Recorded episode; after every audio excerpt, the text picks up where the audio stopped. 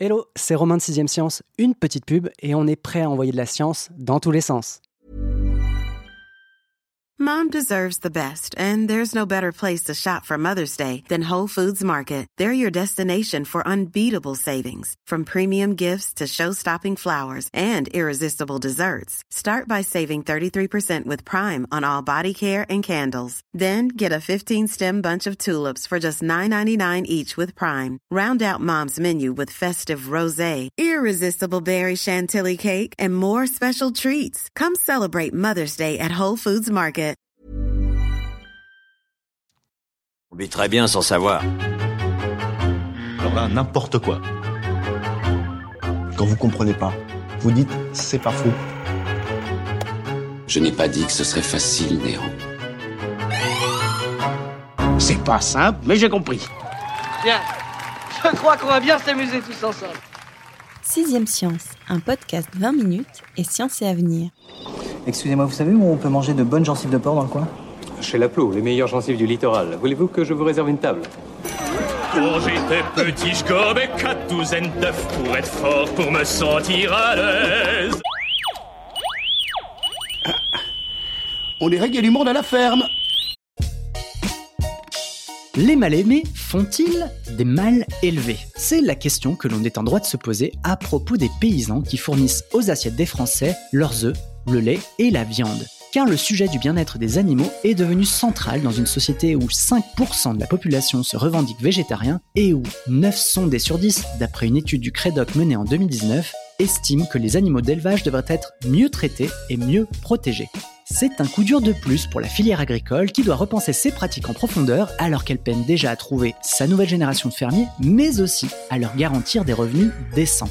Dans tout ça, il y a une bonne nouvelle, les paysans n'auront pas à réinventer l'élevage tout seuls. Au Turfu Festival, l'événement des sciences participatives qui se tiendra au Dôme de Caen du 11 au 16 octobre, plusieurs ateliers réuniront agriculteurs et consommateurs pour discuter du bien-être animal et des moyens de l'améliorer dans les exploitations de la première région de France pour tout ce qui touche à l'élevage, notamment porcin, mais aussi de l'abattage. Je veux bien sûr parler de la Bretagne, car on doit cette initiative à une structure locale, le laboratoire d'innovation territoriale Westerel. Nous en accueillons un représentant et pas le moindre, son directeur Romain Piovant. Bonjour Romain. Bonjour Romain. Nous serons accompagnés de l'éthologue Lydia Nobé, chercheuse à l'INRAE, donc c'est l'Institut national de recherche pour l'agriculture, l'alimentation et l'environnement. Elle officie plus précisément au sein de la chaire Bien-être animal Vétagro Sup. Bonjour Lydiane. Bonjour à tous. J'allais oublier le grand vizir qui se cache derrière cet épisode hors série de 6ème Science, c'est François Millet, bien sûr, le co-organisateur du Turfu Festival, dont 6ème Science est l'heureux partenaire pour la seconde année. Bonjour François. Bonjour Romain, bonjour tout le monde. Maintenant que les présentations sont faites, on peut y aller avec une question somme toute simple, mais j'ai l'impression quand même qu'elle pose certaines difficultés, c'est est-ce qu'il existe une définition du bien-être animal? Alors c'est une très bonne question. Il existe même plusieurs définitions qui ont été données et qui ont évolué au cours du temps.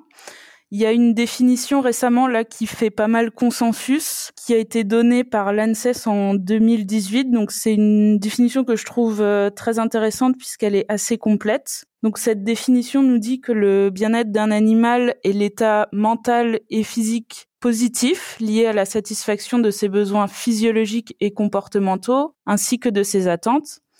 Et cette définition nous dit aussi que cet état varie en fonction de la perception de la situation par l'animal. Mmh. Donc je vous l'accorde, c'est une définition un petit peu scolaire. À mon sens, ce qui est important de retenir ici, c'est que le bien-être des animaux a à la fois une composante euh, physique, bien évidemment, mais aussi une composante mentale. Et il y a la notion aussi de perception de la situation par l'animal qui est important, à savoir que deux animaux mis dans la même euh, situation, dans le même environnement, ne vont pas forcément percevoir cette situation de la même façon, et donc leur niveau de bien-être peut être différent. J'ai entendu parler des cinq libertés. Qu'est-ce que c'est exactement? Ça vient compléter un peu cette définition? Tout à fait. En fait, les cinq libertés donc sont antérieures à cette définition. C'est une définition finalement un petit peu plus opérationnelle, je dirais. Donc, euh, les cinq libertés nous disent premièrement que les animaux ne doivent pas souffrir de faim et de soif. Deuxièmement, qu'ils ne doivent pas souffrir d'inconfort. Troisièmement, qu'ils ne doivent pas souffrir ni de douleur, de blessure ou de maladie. Quatrièmement, qu'ils doivent aussi pouvoir exprimer les comportements naturels propres à leur espèce, et enfin, qu'ils ne doivent pas éprouver de peur ou de détresse. Donc je pense que c'est une définition qui est peut-être un petit peu plus euh, claire euh, pour tout le monde. C'est vrai que quand j'entends ça, ça fait tout de suite écho aux, images hein, qu'on peut voir euh, chez certaines associations, les vidéos qui pop de temps en temps sur la toile. La question qui suit, c'est, OK, maintenant qu'on a une définition somme toute claire et assez opérationnelle, comment on mesure ce bien-être animal quand on n'a pas la possibilité d'être dans la tête des animaux? C'est une très bonne question. Effectivement, c'est assez euh, complexe en fait, puisqu'il nous faut des mesures euh, qui soient objectives. Alors, il existe euh, différentes mesures de bien-être qui ont été développées et validées scientifiquement. Il existe en fait deux grands types d'indicateurs du bien-être. Il y a des indicateurs qui sont basés sur l'environnement, pour ces indicateurs-là, on regarde si l'environnement qui est fourni aux animaux est convenable ou non. Mhm. Euh, c'est ce qu'on fait par exemple quand on s'intéresse par exemple au nombre d'animaux par mètre carré dans un élevage. Le deuxième type d'indicateurs, ce sont des indicateurs qui sont eux basés sur les animaux. Donc là, on va vraiment observer les animaux, on va s'intéresser à leur comportement. Il y a aussi des indicateurs physiologiques qui peuvent être intéressants, comme par exemple les hormones de stress. On peut regarder aussi le niveau de production d'un animal qui peut aussi euh, constituer un indicateur de bien-être. Et puis, on s'intéresse aussi à leur état sanitaire. À savoir que les indicateurs basés sur les animaux sont à privilégier par rapport à ceux basés sur l'environnement, puisqu'en fait, ils nous renseignent directement sur le ressenti des animaux. Donc pour mesurer le bien-être animal, il est important de prendre en compte tous les aspects du bien-être, comme on l'a dit euh, précédemment, il y a à la fois une composante physique et mentale. En fait, le bien-être, c'est vraiment euh, multidimensionnel. Donc, il faut vraiment une évaluation qui soit multicritère. En d'autres termes, en fait, nous, quand on veut évaluer le bien-être d'un animal, on n'utilise pas une seule mesure. En fait, on a tout un panel de mesures différentes afin de couvrir vraiment tous les aspects du bien-être animal. Alors, en pratique, quand on veut évaluer le bien-être, on se base généralement sur quatre grands principes. Le premier, ça va être l'alimentation. Donc, par exemple, on va regarder l'état corporel des animaux. Le second, ça va être le logement. Donc là, on va s'intéresser, par exemple, au confort de couchage ou au confort thermique des animaux. Le troisième, ça va être la santé. Donc, on va regarder, comme je disais tout à l'heure, l'état sanitaire des animaux. Et enfin, le comportement. Par exemple, on peut regarder le comportement social des animaux dans le troupeau ou, euh, par exemple, la relation entre l'homme et l'animal. S'il y a de l'agressivité, par exemple, entre des porcs euh, au sein d'une ferme, c'est un signe plutôt de mal-être, c'est ça? Tout à fait. Malaise agricole ici. Il est douloureux. Qui veut du jus pendant qu'il est chaud? Je veux bien, oui. Et maintenant qu'on a un peu tous ces indicateurs en tête, quels sont les engagements euh, que la filière agricole, alors je fais une grosse généralité hein, en disant la filière agricole, j'imagine il y a différentes filières, hein, la filière porcine, la filière bovine, mais est-ce qu'il y a des engagements qui sont pris du côté du bien-être animal et qui contrôle le fait que ces engagements sont bien respectés? Bah, en fait, la filière prend des engagements, les filières prennent des engagements essentiellement au travers de cahiers des charges. Les cahiers des charges peuvent être, euh, on va dire, publics, euh, on va appeler ça comme ça, comme le bio ou le label, mais peuvent être aussi des initiatives de marques, de distributeurs ou de marques de producteurs. Et en fait, c'est à l'intérieur de ces cahiers des charges qu'on va retrouver un ensemble de critères, comme l'a cité euh, Lydiane. Donc chacun, j'allais dire, pourra mettre le curseur plus ou moins haut dans son cahier des charges privé et devra se conformer à des normes en vigueur en fonction de si on est sur du bio ou sur du label. Donc ça, c'est pour la nature des engagements. Et en fait, le contrôle se fait par des organismes certificateurs euh, indépendants la plupart du temps. Donc ça veut dire qu'en gros, euh, s'il y a certification, j'imagine qu'il y a label ou étiquette. Ça veut dire que potentiellement, euh, le consommateur peut avoir des informations sur le niveau de bien-être des animaux qui lui ont fourni soit ben, de la viande, soit éventuellement des produits comme des œufs ou du lait. En pratique, il y a peu d'étiquetage direct ou en tout cas de signalisation directe du bien-être des animaux. C'est-à-dire que vous avez aujourd'hui une initiative qui est portée par l'Association pour l'étiquetage du bien-être animal, qui fait mhm. un étiquetage spécifique sur le bien-être animal, d'ailleurs qui utilise un référentiel qui a été mis en place dans le cadre du LIT Westerel. Et après, sur d'autres labels ou d'autres euh, appellations, vous n'avez pas d'informations directement sur euh, la mesure ou les mesures mises en place en ce qui concerne le bien-être animal. Après, vous avez quand même derrière un certain nombre de labels, un certain nombre de pratiques qui sont plus ou moins favorables au bien-être des animaux. Oui, puis il y a des indicateurs tiers comme euh, le fait de savoir qu'une poule a été élevée en batterie ou plutôt euh, qu'elle a passé entre guillemets euh, sa journée en plein champ. On se dit qu'il y en a une des deux qui doit être un peu plus heureuse que l'autre au quotidien. Alors ça, ça pose la question des pratiques en général. Donc il y a mm. effectivement, donc là on peut faire référence aux œufs avec les numérotations 0, 1, 2, 3 avec les œufs bio qui sont marqués d'un 0 et les œufs en batterie qui sont marqués d'un 3. Donc évidemment, il y a une différence de confort, de vie ou de bien-être des animaux suivant les pratiques d'élevage. Ça me donne quand même l'occasion de donner un élément élément complémentaire dans la réflexion qu'on peut avoir autour du bien-être animal. L'accès à l'extérieur ne veut pas forcément dire bien-être des animaux. On peut prendre un exemple très très simple, hein, sans faire d'anthropomorphisme même d'ailleurs, c'est-à-dire qu'un animal qui est à l'extérieur, certes, mais qui n'a pas forcément à manger, qui n'est pas protégé des prédateurs ou qui n'a pas de lieu pour se protéger des intempéries, aura probablement un bien-être moins satisfaisant qu'un animal qui est à l'intérieur. Donc ça, c'est une vérité générale, on va dire ça comme ça. Mais après, Lydiane l'a très bien expliqué, les situations s'analysent au cas par cas et globalement, on va dire le travail est fait au travers des cahiers des charges et de leur mise en œuvre par les éleveurs pour que les conditions d'élevage respectent le plus possible les cahiers des charges. Du coup, quelle peut être votre contribution en tant que euh, directeur hein, du LIT Westerel, donc le laboratoire d'innovation territoriale? Donc je récapitule, euh, Westerel, ça veut dire Ouest Territoire d'élevage. Alors on va être modeste pendant deux secondes en tant que en tant que directeur, euh, je fais juste, euh, j'allais dire le lien entre tous ces acteurs-là, puisque les acteurs-là étant tous ceux qui sont concernés par la question de l'élevage, que ce soit les éleveurs, les transporteurs, les abatteurs, les scientifiques, les associations de protection animale, mais aussi les citoyens, les consommateurs et les élus. En fait, pourquoi est-ce qu'on dit les choses comme ça? C'est parce que le, le LIT RL, donc c'est une initiative qui est assez récente, qui est connectée à un projet qui est porté par INRAE, un projet qui est financé dans le cadre des investissements d'avenir par la Caisse des dépôts et En fait, c'est un projet qui rassemble un certain nombre de partenaires, 14 très exactement, qui ont comme ambition de concilier élevage et société. Donc ça, c'est l'ambition principale. Concilier ou réconcilier euh? Alors, il y a la notion de réconcilier quand on est fâché. Donc, ça veut dire qu'on peut évaluer le fait que la société et l'élevage soient fâchés ou pas. Et il y a concilier quand on est dans l'idée de concilier, c'est qu'on se projette dans un futur où euh, l'élevage a trouvé sa place à côté de la société qui a trouvé sa place à côté de l'élevage. Suivant le diagnostic qu'on peut faire du point de départ, on peut réconcilier, mais notre intention principale, elle est de concilier avant tout. Donc le, projet en, lui-même, le LIT Westerel, donc il est opéré par un certain nombre d'acteurs, hein, dont INRAE, mais aussi des instituts techniques, et on a créé euh, spécifiquement pour euh, on va dire, incarner cette idée euh, de collectif, en fait, cette idée d'avoir l'ensemble des parties prenantes, comme on dit, hein, tous les acteurs que j'ai cités tout à l'heure autour de la table. On a constitué une association qui s'appelle, comme le, nom du projet, Lit Westerel. Et en fait, l'objectif principal de cette association, c'est d'être un lieu, on va appeler neutre, de concertation, de consultation et même de controverse pour l'ensemble des mmh. acteurs qui peuvent être présents, mobilisés sur un ensemble de questions. Et donc, pour favoriser ce dialogue, pour que euh, on arrive justement à cette idée de concilier euh, élevage et société. Et parmi les objectifs du laboratoire, j'ai lu qu'il y avait la diminution du recours aux antibiotiques. Ça veut dire quoi exactement? Alors, j'allais dire pour un point évidemment euh, presque trivial, c'est les animaux tombent malades aussi, et comme mmh. nous, euh, quand on a des symptômes, on essaie de les traiter avec les médicaments ou en tout cas la pharmacopée qu'on maîtrise. Donc les antibiotiques en sont un outil parmi d'autres. En fait, il y a un travail très important qui a déjà été fait hein, sous le programme qu'on appelle Eco-Antibio, hein, qui a été fait pour réduire l'usage des antibiotiques dans les élevages. Et en fait, l'idée ou l'objectif euh, que se fixe le LIT RL, c'est de continuer à s'inscrire dans cette dynamique-là de réduction de l'usage de ces antibiotiques, et surtout tout en maintenant un bon état de santé des animaux.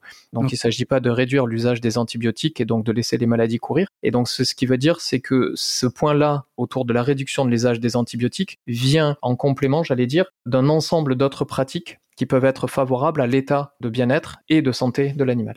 Oui, des animaux en meilleure santé qui ne tombent pas malades et donc qui n'ont pas besoin d'antibiotiques qu'on peut retrouver potentiellement un peu plus tard euh, dans euh, la viande. Alors oui, il y a ça comme notion, euh, c'est-à-dire la sécurité alimentaire. Encore que, euh, sans être expert, je suppose qu'il y a un certain nombre de normes qui nous permettent de ne pas avoir euh, des taux euh, extrêmes dans l'alimentation. Je sais pas, mhm. je, je suis pas capable de parler d'en parler mieux que ça. Mais en tout cas, il y a aussi une autre notion qui est importante. C'est la même question en fait que pour les humains. Les antibiotiques, c'est pas automatique. Bah, c'est pareil pour les animaux. Si on veut garder une chance que ces substances continuent d'être actives, il faut en faire un usage raisonné. Et donc, Eco-Antibio s'inscrivait aussi dans cette notion de santé publique ou de santé en tant que bien commun. Nos actions sur cet axe-là, à savoir euh, réduire l'usage des antibiotiques, s'inscrivent dans cette logique. Il y a un mot qui est revenu et qui est important, je pense, c'est celui de la société. Moi, je me pose la question, c'est savoir si justement la population, les consommateurs que vous croisez ou que vous étudiez hein, via des analyses statistiques, est-ce que vous observez une prise de conscience ou un niveau d'intérêt plus important qu'avant pour les conditions d'élevage des animaux qui fournissent de la viande ou euh, des produits comme le lait ou les œufs? Ce qu'on observe globalement, que ce soit au travers de nos ateliers ou des échanges qu'on peut avoir direct avec euh, ce qu'on appelle la société, hein, ce sont des consommateurs, des personnes qu'on va voir sur les marchés ou qu'on réunit au cours des ateliers, c'est que la place de l'animal dans la société est en train d'évoluer. En tout cas, la vision qu'on peut en avoir est en train d'évoluer. Et ce point-là devient de plus en plus visible au cours des années. Je pense qu'il y a des enquêtes d'opinion qui le prouvent. Alors on peut essayer d'expliquer cela. Hein. Je pense qu'il y a une partie de l'explication qui peut venir du fait que sous la pression euh, écologique, hein, on a un souci de plus en plus important du vivant dans l'opinion mhm. publique. À ça vient aussi s'adosser la diffusion des connaissances que la science a pu acquérir euh, depuis les années 80. En fait, la question du bien-être animal est un sujet de recherche depuis le début des années 80. Et tout ça vient transformer la vision qu'on pouvait avoir qu'on doit un peu à Descartes, hein, d'un animal comme une machine productive, un animal qui est peut-être un petit peu plus proche de l'homme, et donc on a une frontière qui est en train de devenir un petit peu plus floue entre ce qu'est un animal et ce qu'est un homme. On sait qu'il y a des souffrances, on sait qu'il y a des émotions, on sait que les animaux sont capables de communiquer, on se pose les questions aussi sur la notion de conscience chez les animaux. Donc tout ça, forcément, d'une certaine façon, a un impact sur l'opinion publique au sens général, et donc sur la place que peut avoir l'animal dans cette société. La question qui suit, c'est, elle est assez évidente, c'est qu'en est-il chez les éleveurs? J'imagine que pour eux, ça leur fait une critique supplémentaire hein, et qu'ils euh, ne doivent pas se réjouir des masses qu'on leur demande de faire davantage pour euh, les animaux, mais aussi peut-être euh, davantage de traçabilité sur leurs pratiques. Alors, faut savoir que les éleveurs sont avant tout pragmatiques. Ils ont des animaux à élever et c'est leur façon de se rémunérer, donc de vivre. Et donc ils ont intérêt par définition à ce que leurs animaux aillent bien, tout simplement parce mhm. que des animaux qui vont bien, ce sont des animaux qui produisent mieux pour eux et donc qui assurent le fonctionnement de leur activité et donc leur vie au quotidien. Donc ça c'est un premier élément. Le second élément, quand on parle de bien-être aux éleveurs, et donc là encore une fois, hein, comme je me faisais d'une certaine façon l'écho de ce qu'on peut entendre de la part de la société, je peux me faire l'écho de ce qu'on peut entendre de la part des éleveurs. Quand on parle de bien-être animal à un éleveur, un point important à ne pas négliger, c'est le bien-être de l'éleveur lui-même. Euh, mmh. Évidemment, un éleveur qui peut travailler dans des bonnes conditions peut d'autant mieux s'occuper de ses animaux. Donc ça, c'est un élément central de la discussion qu'il peut y avoir autour des éleveurs. Maintenant, les éleveurs aujourd'hui, en tout cas ceux avec lesquels on interagit évidemment, ne voient pas, j'allais dire, une contrainte majeure à améliorer le bien-être de leurs animaux, au contraire, dans le sens euh, le bien-être de leurs animaux euh, au quotidien. Maintenant, euh, ce qui est évident pour eux, encore une fois, c'est que améliorer le bien-être, bien souvent, ça se traduit par des investissements significatifs. Ça peut se traduire par des petits changements au quotidien, mais bien souvent ça se traduit par des investissements significatifs. Et donc ça réinterroge sur la façon dont ces éleveurs peuvent amortir mm. ces coûts-là, et donc la façon dont, j'allais dire, le surcoût, ou en tout cas le coût lié à l'augmentation du bien-être des animaux est pris en charge. Et donc il y a des pistes pour ça. Hein. Donc il peut y avoir effectivement la première entre guillemets la plus simple, mais la moins drôle pour ceux qui nous écoutent, c'est l'augmentation du prix de la viande ou des œufs, etc. ou du lait. Et puis il peut y avoir aussi toutes les questions de politique publique, à savoir comment est-ce que collectivement la société prend en charge ce critère-là ou l'augmentation de ce critère-là, le bien-être animal, en y ajoutant du coup ou en y adossant une forme de bien commun. Non mais c'est pas autorisé, vous vous rendez pas compte. Je me suis renseigné, ça reste relativement du porc. Hein. Eh bien, on fera une petite entorse au règlement. Est-ce que ces nouvelles contraintes potentiellement hein, qui peuvent peser sur le monde de l'élevage, elles sont compatibles avec les faits qui sont ceux aujourd'hui de l'industrie hein, Parce que c'est le cas d'autant plus, je crois, en Bretagne, où 1% des exploitations fournissent deux tiers des porcs, poulets et des œufs produits en France. Donc ça veut dire qu'en gros, on est plutôt sur des grosses exploitations et de l'élevage intensif. En fait, sans faire d'apologie ou de critique, hein, il faut décorréler la notion de taille avec la notion de bien-être animal. Mhm. On peut très bien avoir une exploitation, pour reprendre des porcs, avec 1000 porcs, qui est euh, parfaitement favorable au, bien-être des animaux et avoir euh, une exploitation de 50 porcs euh, qui est déplorable. Donc en fait, cette dimension-là, c'est-à-dire la taille de l'entreprise, n'est pas un garant du bien-être ou du mal-être des animaux. Donc ça, c'est un premier élément. Le second élément, c'est que vous avez parlé de, de notion d'industrie, c'est que aujourd'hui on produit un certain nombre de volumes pour pouvoir nourrir l'ensemble des Français et puis parfois au-delà. La question, c'est que tout ça génère des investissements significatifs. Et donc, en fait, la logique industrielle, en général, c'est de pouvoir faire des économies d'échelle. Euh, mmh. Et donc, euh, j'allais dire, les exploitations de grande taille, sur le papier, sont probablement même plus favorables à mettre en place des systèmes importants de bien-être animal d'un point de vue strictement économique, hein, que des exploitations de plus petite taille. Maintenant, dans les faits, ça se traduit pas forcément comme ça, parce qu'en fait, la question, c'est sur quel marché et à quel marché ces exploitations-là répondent. Et sur des marchés, on va dire de proximité à haute valeur ajoutée, on va les appeler comme ça, c'est-à-dire là où les clients sont captifs, hein, ou sont capables d'accepter euh, de payer un prix plus élevé, on peut avoir plus de liberté pour euh, répondre à un certain nombre de critères de, bien-être animal que sur des grandes exploitations qui peuvent s'adresser à des marchés qui sont plus entre guillemets de masse et pour lesquels les produits on attend des prix qui soient plus serrés. Ouais, c'est peut-être ce principal frein, hein, c'est ça, c'est le prix, c'est le premier frein au bien-être animal aujourd'hui? Alors, je ne serais pas capable de dire si c'est le premier, mais en tout cas, c'est celui qui pose le plus de questions, puisque comme je disais, hein, le fait qu'on se préoccupe de plus en plus de la question du bien-être animal d'abord d'un point de vue sociétal, mais aussi d'un point de vue technique, hein, les éleveurs et tous les intermédiaires, le fait que la science nous permette d'en savoir plus sur ce qu'est le bien-être animal, ça génère des besoins en pratique et en installation qui sont différents de ce qu'on a pu faire jusqu'à présent. Et donc ça veut dire des investissements massifs ou significatifs en tout cas euh, sur les exploitations. Et donc ça pose la question de l'amortissement de ces investissements. Donc oui, la question du prix est un élément central. Oui. On a parlé de celui du prix. Est-ce que une autre forme de pression, c'est pas celle de la production? C'est-à-dire que aujourd'hui, les Français consomment énormément de viande et de produits d'origine animale. Se pose de plus en plus la question avec les végétariens, les végétaliens, d'abaisser la quantité de viande et de produits d'origine animale que nous consommons. Est-ce que cette question-là, elle se pose également chez vous et même chez les éleveurs hein, qui y sont peut-être confrontés? On observe, j'allais dire de façon tendancielle, une baisse de la consommation de viande en France. C'est pas vrai à l'échelle de la planète. Il y a des pays qui consomment de plus en plus de viande. Et donc la France ne produit pas que pour la France. Mmh. Et donc c'est ça aussi qui peut interroger globalement le modèle agricole. On se décale un peu de la question du bien-être animal, mais il n'empêche que la façon dont on peut raccrocher le bien-être à cette question-là, c'est de se dire quelle agriculture on veut en France. Euh, est-ce qu'on veut une agriculture, euh, j'allais dire premium, qui permette de nous nourrir à coût élevé, ou est-ce qu'on veut une agriculture moins premium, etc. Donc c'est ça un peu la question qu'on peut se poser. Et en fait, le bien-être animal vient réinterroger, j'allais dire, la segmentation du marché, on va dire ça comme ça. Qu'est-ce qu'on produit en France et pour qui?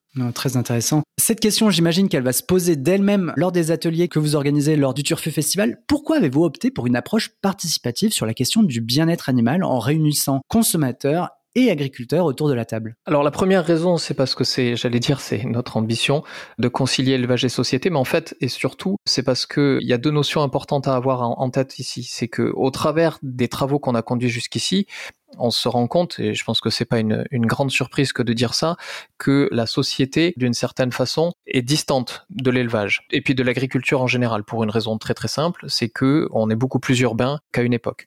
Donc ça, c'est le premier élément. On est beaucoup moins proche des exploitations agricoles, on connaît moins le milieu agricole en général en France. La deuxième chose, c'est que le métier de l'élevage et puis de l'agriculture en général est devenu un métier de plus en plus technique, avec de plus en plus de contraintes, de plus en plus spécialisé, et donc qui demande, j'allais dire, un niveau de compréhension de plus en plus élevé. Et donc, euh, mécaniquement, l'élevage s'est distancié de la société en termes d'accessibilité des informations et des pratiques qui sont mises en œuvre. Donc ça, c'est un premier constat sur lequel on s'appuie pour euh, favoriser des démarches euh, participatives, c'est-à-dire que le premier élément, on a besoin, en tout cas pour faire nos exercices que je vais décrire plus tard, de réduire la distance entre des acteurs, l'élevage et la société. Donc ça, c'est le premier élément. Le deuxième élément, c'est que je l'abordais un petit peu tout à l'heure hein, avec la notion de bien commun, on l'aborde aussi un peu avec la notion de prix, on l'aborde aussi avec la notion de modèle d'élevage qu'on veut en France. En fait, le bien-être animal nous autorise d'une certaine façon à réouvrir une sorte de contrat social autour de l'élevage quel élevage on veut en France, c'est pas que les éleveurs qui peuvent le décider, c'est aussi les consommateurs par leur acte d'achat. Et donc si on veut se projeter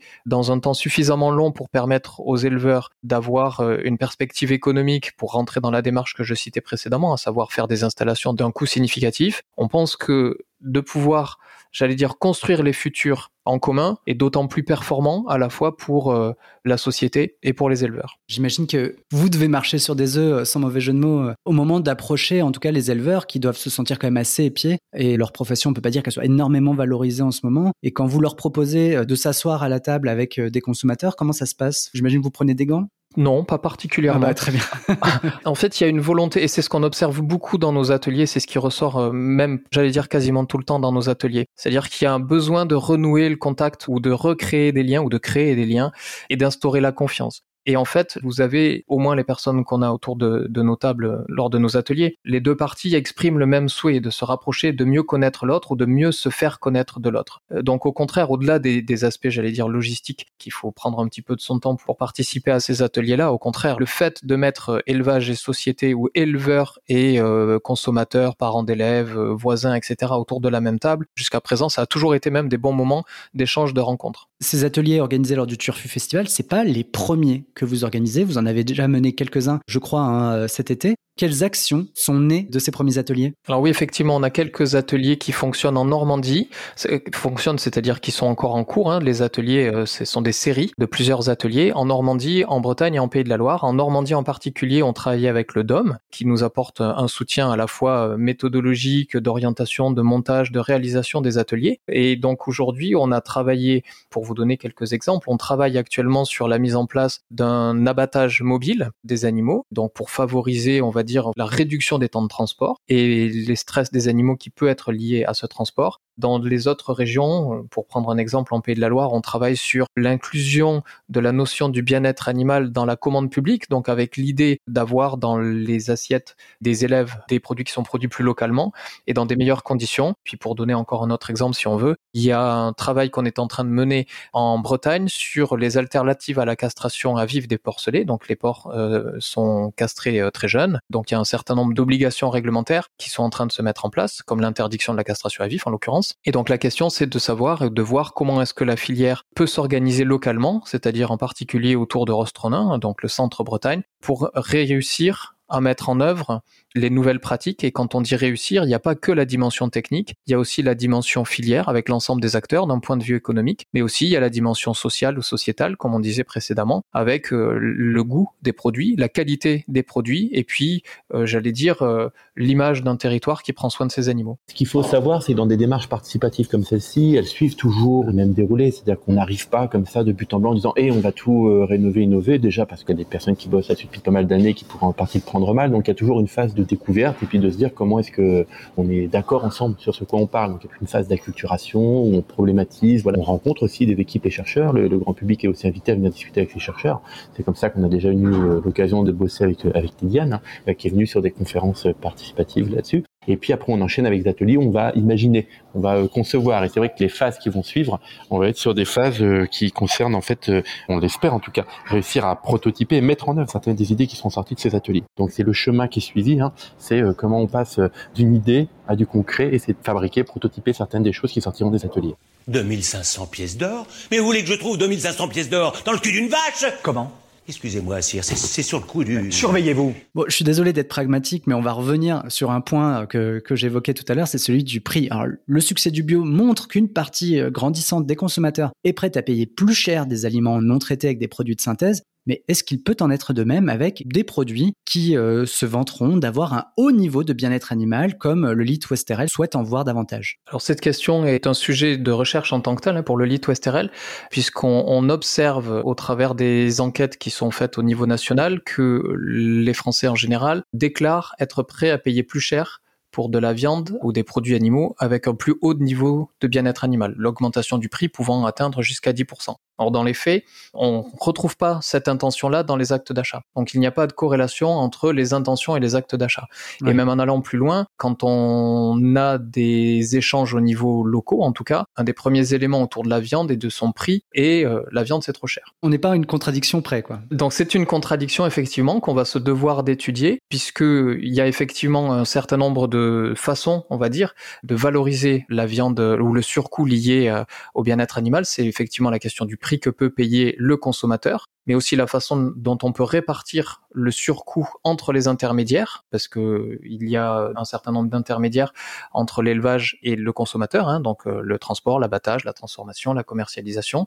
Et puis il y a une autre piste aussi qui est travaillée, et là on retourne dans la notion de bien public, hein, qui est euh, l'ensemble des aides, en particulier avec euh, la question de la politique agricole commune. Est-ce qu'il n'y a pas une partie marketing? Puisque c'est vrai que moi, quand j'ai commencé à réfléchir un peu sur ce sujet, je me suis dit, tiens, si on parle d'animaux et de bien-être dans les élevages, je vais tout de suite penser au bœuf de Kobe, dont on dit qu'il est massé avec du saké euh, au quotidien, et ce qui lui donne ce côté, euh, une viande à la fois persillée et très tendre en bouche. C'est un récit, hein, c'est une histoire. J'imagine que tous les bœufs de Kobe euh, ne bénéficient pas de ces conditions un peu idylliques, hein, dont même moi je rêverais. Il n'y a pas aussi un travail à faire de ce côté de la valorisation de ce qu'est le bien-être animal et de ce qu'il peut apporter au final, non seulement à l'animal, mais aussi peut-être dans l'assiette c'est un peu bateau ce que je veux dire, mais le, marketing sert à répondre à des marchés. Il y a effectivement une part des consommateurs qui sont prêts à payer très cher pour euh, leur imaginaire, pour euh, leur capacité financière, pour euh, leur choix personnel en termes d'éthique ou de santé. Et puis il y a d'autres parties de la population qui n'ont pas les moyens, donc qui ne peuvent pas se poser d'autres questions que celle du prix. Donc le marketing sert surtout à ça, à flécher les produits. Après, le, la question qu'on peut se poser, c'est est-ce qu'on veut faire en sorte qu'il y ait, j'allais dire, quelques premiums, quelques bœufs de Kobe, quelques poulets en France qui vont bien, ou très très bien, ou est-ce qu'on veut faire en sorte que le bien-être animal soit accessible au plus grand nombre mmh. et, en fait, c'est plutôt cette approche-là qu'on a dans le lit Westerel et qui se traduit d'ailleurs hein, par les fameuses marches hein, dans, dans, le référentiel mis en place par le lit Westerel, c'est que ce référentiel-là, en fait, traduit une volonté de plan de progrès qui soit accessible à tous. On a dans l'idée que euh, l'augmentation du bien-être des animaux est accessible à tous et ne doit pas être réservé, je vais dire ça comme ça, à une partie élite qui serait capable de s'offrir. De se le payer, oui. Dit comme ça, c'est sûr que moi aussi je préférerais que ce soit quelque chose de généralisé, oui. J'ai vu que certaines marques comme euh, l'œuf qui ne tue pas la poule avaient pris à bras le corps cette problématique. Alors bon, là tout est dit hein, dans le sujet. Qu'est-ce que vous pensez de ce genre d'initiative euh, entrepreneuriale? J'allais dire, toutes les initiatives euh, favorables au bien-être des animaux euh, sont bonnes à prendre. Encore une fois, ça va être la question des segments de marché. Donc, c'est une entreprise qui se positionne sur un créneau, certainement avec euh, un ensemble de bonnes intentions. Mais en tout cas, ça pose la question hmm. de savoir comment est-ce qu'on déplace, entre guillemets, les grandes masses. Et ces initiatives individuelles, ou ces initiatives, j'allais presque dire, de petite dimension en, termes de, de volume de production, peuvent être aussi des exemples pour d'autres acteurs. Et puis d'ailleurs, ça nous fait faire un lien avec le, principe de Living Lab ou de laboratoire vivant, puisque quand on dit LIT ou ça veut dire laboratoire d'innovation territoriale. C'est un peu l'intention qu'on a hein, en, disant euh, laboratoire, c'est sur un certain nombre de territoires, avec un certain nombre d'acteurs, de mener des initiatives jusqu'au bout, hein, c'est ce que disait François tout à l'heure, et de montrer qu'on peut faire un certain nombre d'opérations, d'actions, d'innovations, d'organisations, euh, etc., qui sont favorables au bien-être des animaux et qui pourront, on l'espère en tout cas, inspirer d'autres acteurs sur d'autres territoires. Je le précise parce que je l'ai pas fait euh, dans ma question, mais l'œuf qui ne tue pas la poule, le principe c'est qu'en gros, au lieu de entre guillemets changer la poule quand elle ne produit plus assez d'œufs et qu'elle a un petit peu vieilli. L'idée, c'est plutôt de la laisser vivre sa vie et qu'elle continue à donner des œufs ou euh, qu'elle parte en maison de retraite euh, pour poules plutôt que d'être euh, abattue. Voilà, c'était juste attention de nos auditeurs. François, j'ai peut-être une petite question pour toi. On a beaucoup parlé de ces ateliers menés par le Lit Westerel. J'imagine qu'il n'y a pas que ça au Turfu Festival. Est-ce que tu peux nous donner un petit peu l'état des choses tels qu'ils sont aujourd'hui On est le 5 octobre quand on enregistre pour cette édition 2021 qui aura lieu donc du 11 au 16 octobre au Dôme de Caen? Alors oui, effectivement, le, bien-être animal, il y, a, plusieurs ateliers qui sont programmés pendant toute cette session. Il y en a qui sont euh, programmés au Haras du Pin, euh, dans l'Orne, en pleine campagne, et d'autres qui sont programmés au, au Dôme. C'est pas les seuls projets non plus euh, qui sont proposés dans le cadre du Turf Festival cette année autour de l'alimentation. On bosse aussi avec une épicerie solidaire sur euh, le concept de démocratie et de sécurité euh, sociale alimentaire. Donc là voilà, la question de l'alimentation se retrouve aussi dans pas mal de sujets. C'est un des thèmes parce qu'on a plus de 70 ateliers différents. On est presque à entre 100 et 150 sessions comme ça d'ateliers. Donc je vous laisse imaginer la grande diversité. On a des choses qui tournent également autour de la montée des eaux parce que la Normandie est un territoire côtier. Donc la question de la montée des eaux est très présente et très prégnante aussi dans notre environnement proche on a beaucoup de, choses et de sujets qui tournent autour de la question des données, de la data, comment est-ce qu'on intègre les données. On, aurait pu aussi en parler avec le, bien-être animal parce qu'il y a de plus en plus de choses qui sont imaginées et traitées autour de bah, est-ce que c'est de la donnée d'intelligence artificielle que viendra le bien-être animal? En l'occurrence, c'est pas celui-là qu'on traitera euh, cette année, mais on a pas mal de choses sur ce sujet-là voilà un petit échantillon bah, des sujets. Le, principe de tous ces ateliers, c'est vraiment d'inviter des publics à venir de toute façon euh, rencontrer, débattre, imaginer et parfois fabriquer, prototyper ou tester des choses avec euh, tantôt des entrepreneurs, associations ou chercheurs. Donc vraiment cette dynamique de recherche et d'innovation euh, participative. Donc le, bien-être animal en est état. C'est intéressant en plus parce qu'il mixe autant des, questions technologiques que d'éthologie. Hein, on, on l'a vu. Donc c'est ça aussi qui nous intéresse, c'est de croiser des approches et puis de montrer que c'est pas parce qu'on n'est pas expert finalement d'un sujet qu'on peut pas y apporter une contribution euh, une idée ou que finalement le, principe d'intelligence collective. Des fois, il y a peut-être des idées comme ça qui peuvent sembler saugrenues et qui vont euh, permettre de faire un pas de côté par rapport à des problématiques ou à des enjeux de science et de société. Je rappelle une chose, c'est que euh, les ateliers sont totalement gratuits. Il suffit juste de s'y inscrire en ligne. C'est bien ça Tout à fait. Tout est gratuit. C'est fait dans le cadre de la fête de la science. Donc ça fait partie de la charte aussi de la fête de la science. Donc le Turfu s'inscrit dans cette fête de la science et tout est gratuit, accessible en ligne. Et cette année, en plus, le Turfu Festival se, se régionalise parce qu'on a plusieurs ateliers un peu partout en région. On a euh, voilà, on l'a dit, hein, dans l'Orne avec le bien-être animal. On en a aussi euh, à Rouen et à Évreux sur euh, le fait de transformer un car en car qui fonctionnerait avec de l'hydrogène. Donc on invite les gens aussi à, se positionner sur ce, genre d'évolution. On en a à Falaise, on en a sur la côte. Là aujourd'hui, au moment où on enregistre, On sort d'une campagne de mesures participatives de, radioactivité sur la côte et puis on les retrouvera aussi pendant la semaine du Turfu Festival. Tous ces ateliers sont accessibles gratuits à l'échelle de la région et du Dôme bien sûr aussi à Caen. Merci François. On aura beaucoup parlé, maintenant c'est à vous de jouer. Rendez-vous aux ateliers consacrés au bien-être animal et à tous les autres sujets au Turfu Festival qui se tiendra au Dôme de Caen du 11 au 16 octobre et un peu partout en France, hein, on l'a vu avec François. Si vous avez des choses à nous dire mais que vous ne pouvez pas faire le déplacement, mailez-nous du bout de vos petits doigts. On adore lire vos missives à voix haute dans l'open space de 20 minutes. Je redonne mon adresse, c'est audio at 20minutes.fr. Vous pouvez aussi laisser un commentaire rehaussé de 5 étoiles sur la page iTunes de 6ème Science. À dans deux semaines et n'oubliez pas, bien-être ou être bien, on ne fait pas de différence, on envoie de la science dans tous les sens. Thanks.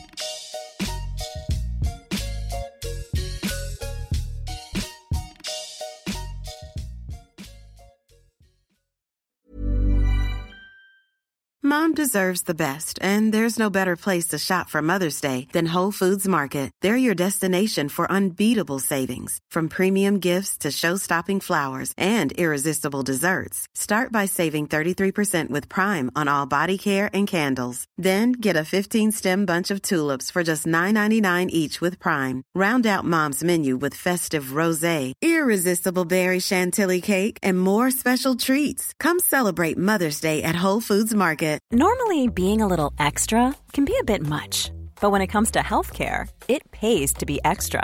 And United Healthcare makes it easy with Health Protector Guard fixed indemnity insurance plans. Underwritten by Golden Rule Insurance Company, they supplement your primary plan, helping you manage out of pocket costs without the usual requirements and restrictions like deductibles and enrollment periods. So when it comes to covering your medical bills, you can feel good about being a little extra. Visit uh1.com to find the Health Protector Guard plan for you. On ne va pas se quitter comme ça. Vous avez aimé cet épisode? Sportif, généraliste, sexo ou scientifique, varié mais toujours bien informé. Découvrez les autres podcasts de la rédaction 20 minutes sur votre application d'écoute préférée ou directement sur podcast au pluriel.20minutes.fr. Et merci de nous avoir écoutés.